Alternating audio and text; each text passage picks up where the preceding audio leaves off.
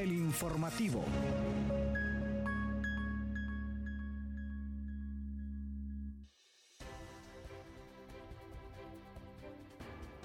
a una nueva edición de El Informativo por Radio Comunica. Como todos los días de lunes a viernes, les saluda Yuri Vargas en compañía de Moisés Aguilar y en controles Hugo Duarte. Muy buenos días Yuri, muy buenos días Hugo y muy buenos días a toda la comunidad universitaria que nos sintoniza a través de esta nueva edición del Informativo.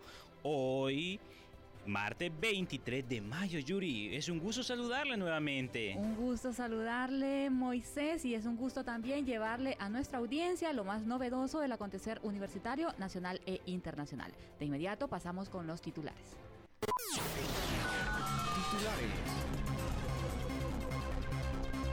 Abiertas inscripciones para los diplomados en Administración de Servicios Hospitalarios y Terapéuticos en Clínica Pediátrica. Universidad Nacional Autónoma de Honduras designa a Odir Fernández como representante ante Junta Proponente. Director de la editorial UNA dicta conferencia magistral Encierro, Entierro y Destierro de la, en la literatura hondureña. Gavia UNA inaugura la exposición Bestiario del artista Gustavo Armijo. Docentes de enfermería presentarán resultado final del proyecto Smart Nurse ante cooperantes europeos en Eslovenia. USAC brindará preparación a maestros de educación primaria. Y para finalizar, la USAC invita a cursar maestría en tecnología educativa en énfasis en entornos virtuales. Noticias Puma. Iniciamos el, segmento de noticias nacionales informándoles que el programa de educación en salud de la Facultad de Ciencias Médicas anunció la apertura de inscripciones para los diplomados en gerencia y administración de servicios hospitalarios y terapéutica clínica pediátrica, que iniciarán el 9 y 10 de junio respectivamente y se impartirán de manera virtual. El diplomado en terapéutica clínica pediátrica está dirigido a estudiantes o profesionales del área de la salud y se impartirá todos los sábados de 3 pm a 7 pm, iniciando el 10 de junio y finalizando el 26 de agosto. Su costo es de 9.700 lempiras que se pueden cancelar en un solo pago o mediante tres.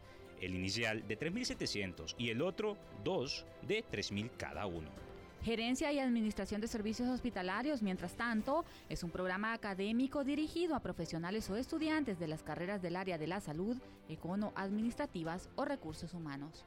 Su costo es de 9.500 lempiras, que al igual que el diplomado en terapéutica clínica pediátrica, se puede cancelar en un solo pago como le decíamos anteriormente y en tres pagos directamente desarrollado en cuatro módulos.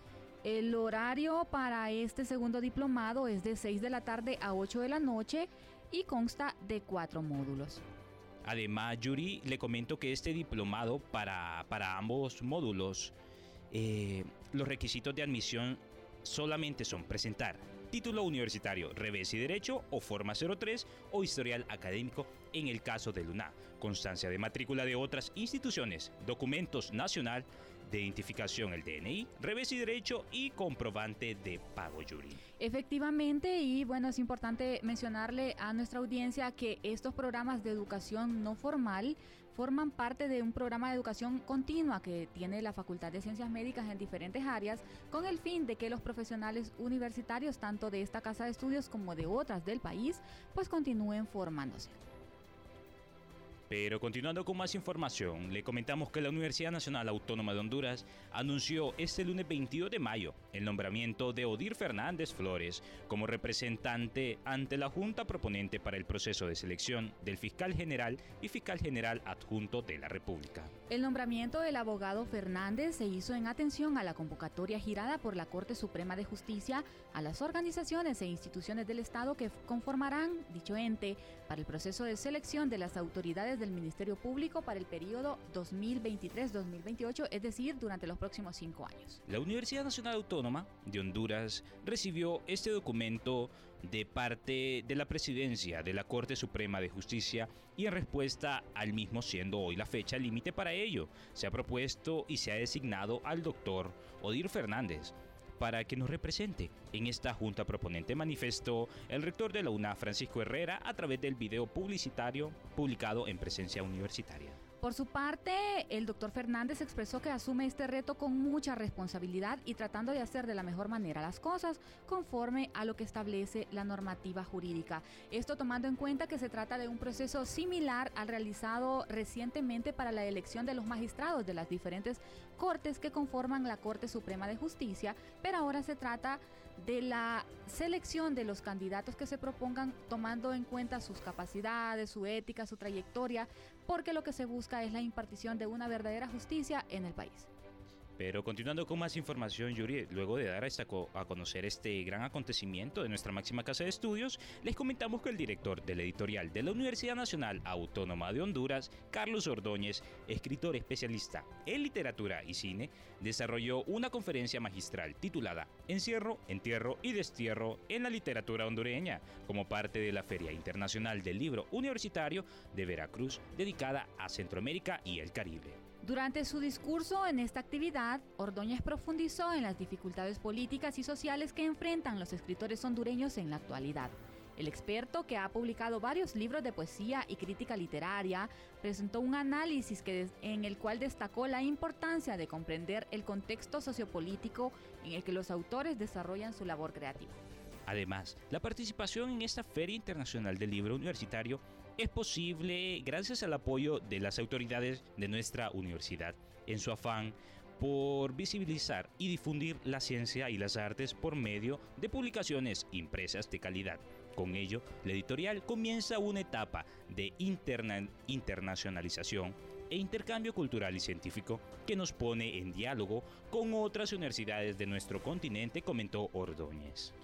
Ya que tocamos este punto, Moisés, eh, ¿se enteró usted del reciente fallecimiento del director anterior de la editorial universitaria, don Evaristo López Rojas? Un gran escritor que deja un, marca, un, un camino de legado en nuestro país y sobre todo aquí en nuestra comunidad universitaria, Yuri.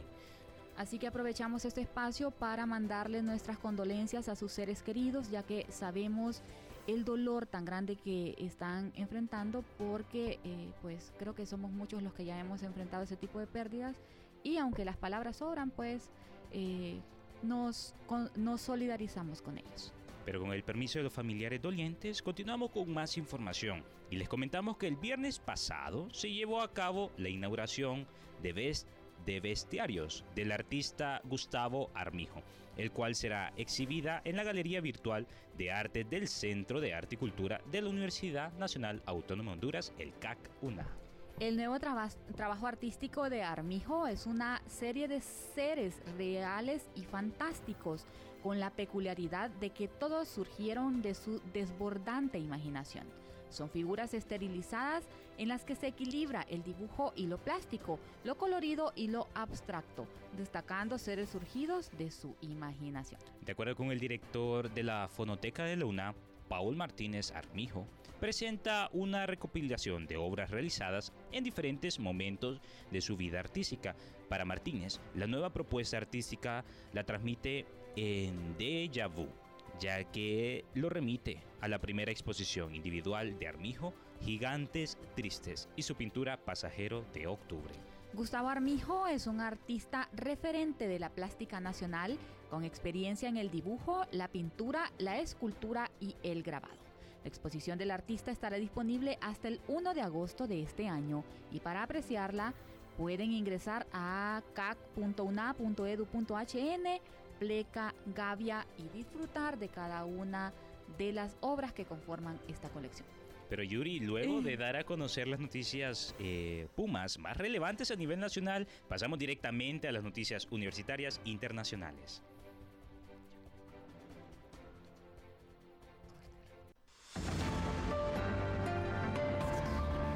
Noticias internacionales universitarias.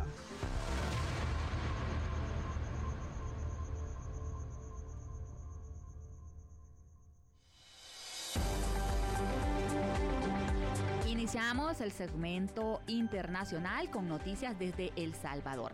Y es que la Universidad de El Salvador, la UES, será representada en Eslovenia del 1 al 12 de junio próximos en el encuentro de los avances del proyecto Smart North en Latinoamérica por docentes de la carrera de enfermería de la Facultad de Medicina. Los docentes Máster José Ismael López, el licenciado Jorge Alberto Enríquez, la licenciada Mayra Lizeth Enríquez de Cortés y el licenciado Juan José Luna Gómez serán los encargados de representar a la UES en este encuentro de la Universidad de Ljubljana. Ljubljana. También les acompañará acompañará el secretario de Relaciones Nacionales e Internacionales, el máster Néstor Hernández Baires. Se conoce como Smart Nurse o Enfermería Inteligente al proyecto denominado Desarrollo de Competencias de Docentes y Estudiantes en Enfermería Digital.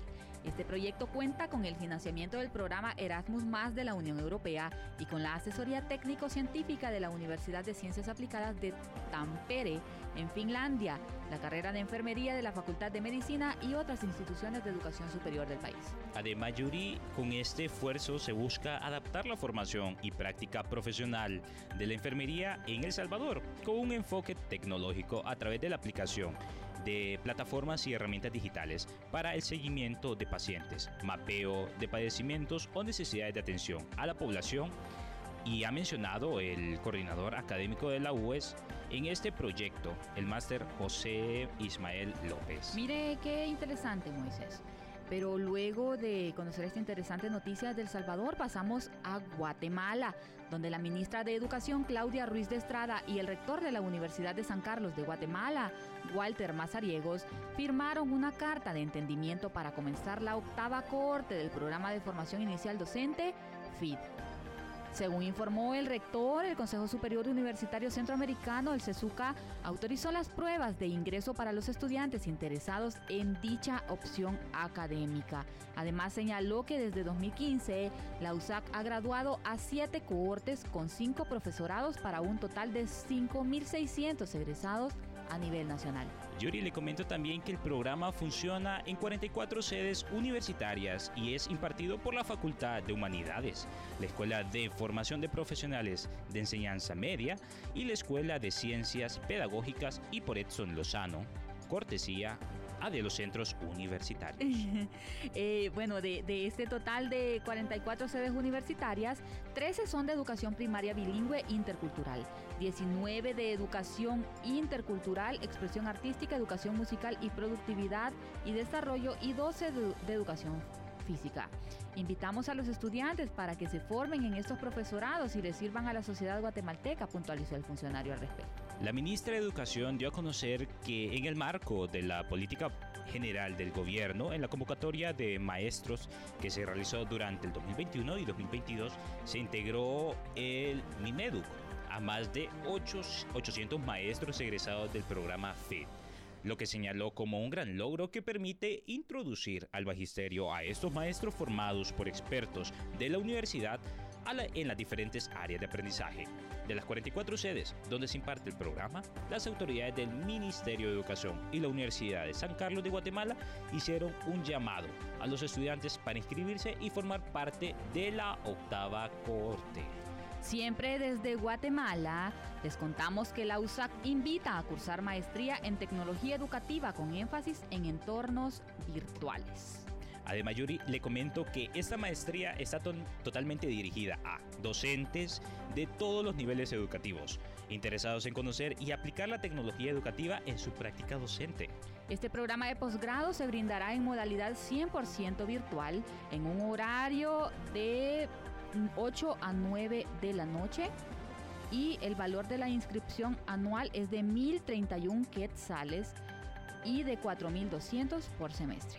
Y le comento que este, este, esa maestría tiene una duración de dos años. El primer semestre, en enero, eh, contiene a ah, 2.100 quetzales y a marzo 2.100 quetzales. Es como la división de los pagos que tienen y después en el segundo semestre, en julio, son 2.100 quetzales y en septiembre 2.100 quetzales igualmente. En caso de que el estudiante se retire del programa, la universidad no devolverá el valor de la matrícula ni las cuotas pagadas, así que hay que tener presente esto, por lo que si usted realmente está interesado en cursar este posgrado, pues eh, realice esos pagos y si no, pues eh, tómese su tiempo. Y además para mayor información les invitamos a visitar las páginas posgrado humanidades.usac.edu.gt y para poder hacer sus inscripciones directamente en la Facultad de Humanidades de la USAC. También puede abocarse a las instalaciones de la Escuela de Estudios de Posgrado de la Facultad de Humanidades en el edificio S4, segundo nivel.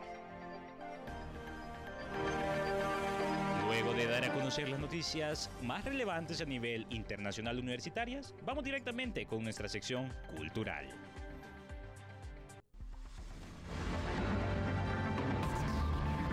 Cultura universitaria.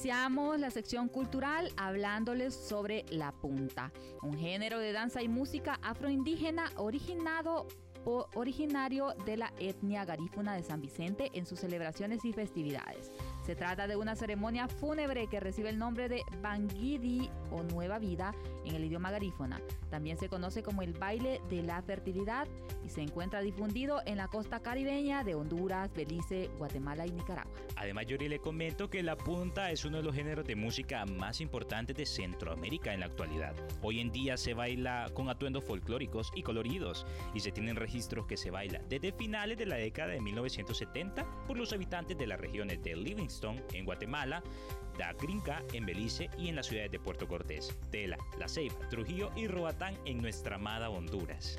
Esta música, este ritmo, eh, desde su creación ha llamado la atención en el ambiente musical, incluyendo los Estados Unidos, en especial áreas de Los Ángeles, San Francisco, eh, en California, Nueva York, Chicago y Miami. Y es que su ejecución comprende instrumentos de percusión tales como tambores y caracoles, entre otros. ¿Usted ha bailado Punta Yuri? He bailado, no, no soy buena bailando, no tengo ese ritmo de los garífunas, pero... Eh, lo disfruto. Y es que es inevitable cuando escuchamos una canción con ese ritmo automáticamente empezamos y además, a mover que forma parte de nuestra cultura estos ritmos autóctonos indígenas directamente de la cultura afroindígena eh, de nuestros garífunas. Exactamente pero bueno imaginándonos ese ritmo Ahora pasamos a noticias relacionadas con el Jardín Botánico de Lancetía, el segundo jardín botánico tropical más grande del mundo. Este se encuentra localizado a solo unos pocos kilómetros de las caribeñas playas de Tela. Yuri le comento que el jardín fue establecido en 1926 como un centro experimental por William Popone, Popo, Popene, Popo, Popenoe de United Fruit Company el parque fue creado como estación de búsqueda y prueba de los diferentes tipos de banana. Quizá esté equivocada, pero este apellido Popenoe me recuerda a un personaje muy vinculado en la historia de la Escuela Agrícola Panamericana Zamorano o Universidad de Zamorano. Creo que fue uno de los fundadores o de los primeros rectores. Y mire que también tuvo incidencia entonces en, en la parte de conservación de la naturaleza. Este experimento permitió la introducción y obtención de plantas de todo el mundo. Las primeras palmas africanas, uno de los productos agrícolas más importantes de Honduras, fueron introducidas a este jardín. Además, la United Fruit Company continuó trabajando aquí hasta 1974, cuando ellos donaron los jardines al gobierno hondureño. Hoy en día los jardines recuerdan y mantienen la estación de investigación con Escuela Nacional de Ciencias Forestales. Los científicos han encontrado en una hectárea de bosque lluvioso algunas 200 especies de diferentes árboles y arbustos. En un inmenso árbol de un bosque lluvioso, los biólogos contaron 54 especies de hormigas, más de la que existen en toda Inglaterra. Además, Yuri, esta reserva biológica hace de la Centilla el lugar perfecto y tal vez el mejor para experimentar la flora y fauna de Honduras. Yuri, le comento que yo visité la Lancetilla el año pasado.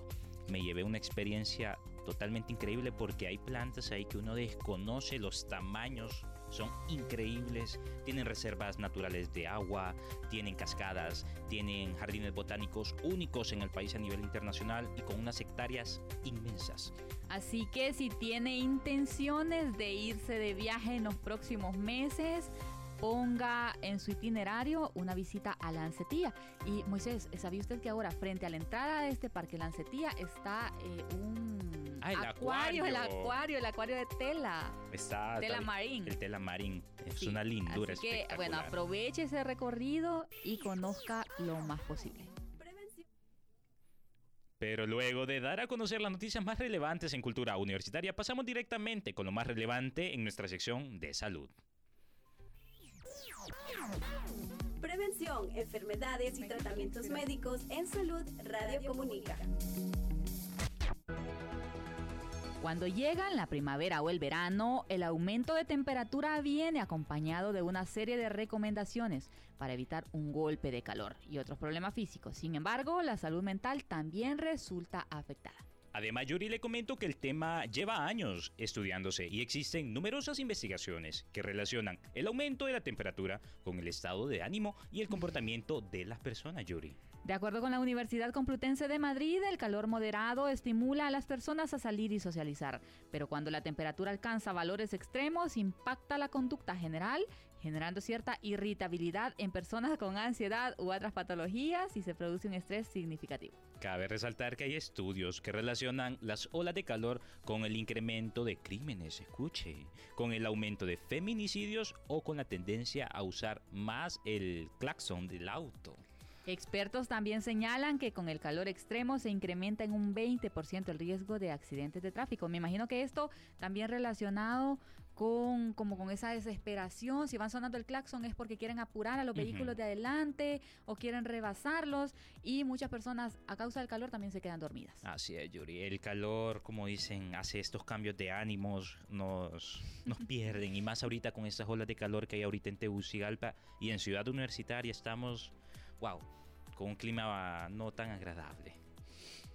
Pero continuando con más información, Yuri, les comentamos que, ah, mire, las, las interacciones entre mosquitos y hospederos crean redes que los patógenos, como los virus, aprovechan para moverse entre los animales y dentro de los ecosistemas.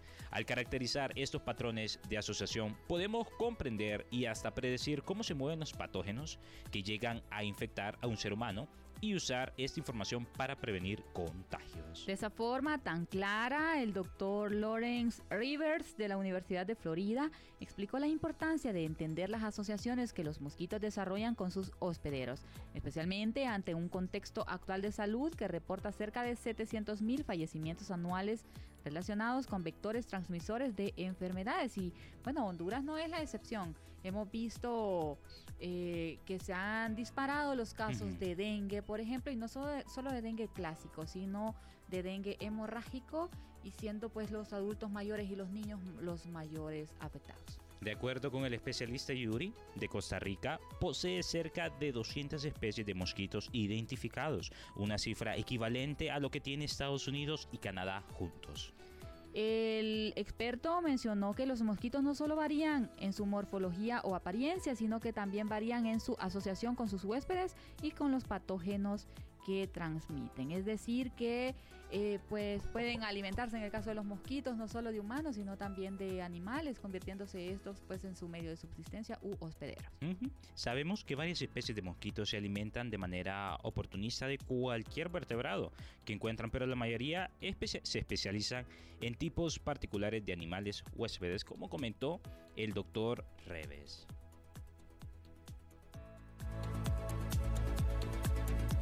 Ha llegado el momento de compartir con ustedes lo más sobresaliente en el mundo deportivo a nivel universitario. Deporte Universitario.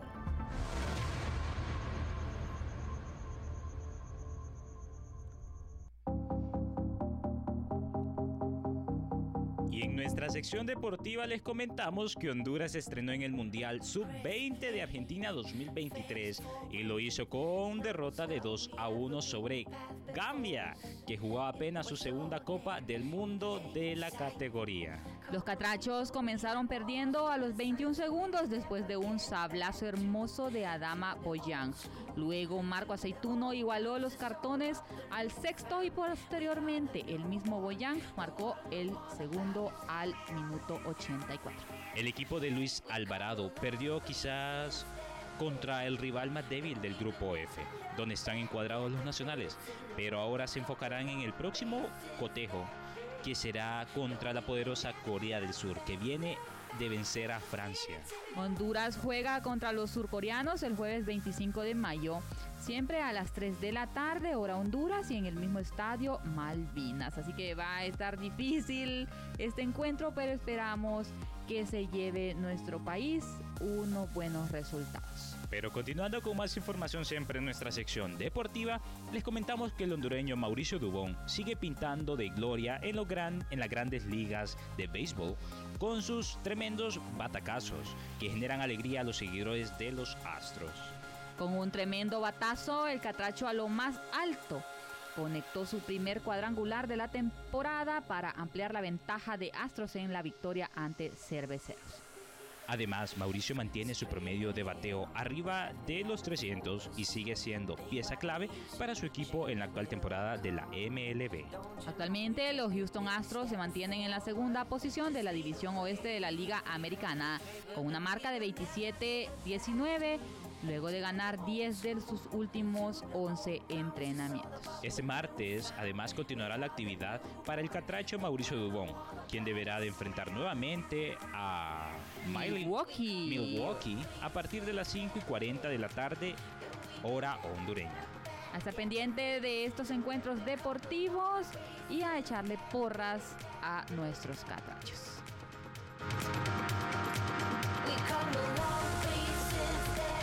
Esta manera hemos llegado al final de El Informativo, pero les invitamos a sintonizarnos nuevamente mañana martes por Radio Comunica y a través de las diferentes plataformas de audio. Se despide de ustedes Yuri Vargas. Se despide de ustedes Moisés Aguilar, gracias por acompañarnos en esta edición del Informativo. Los esperamos mañana miércoles 24 de mayo con una sección noticiosa aquí en El Informativo. We'll be right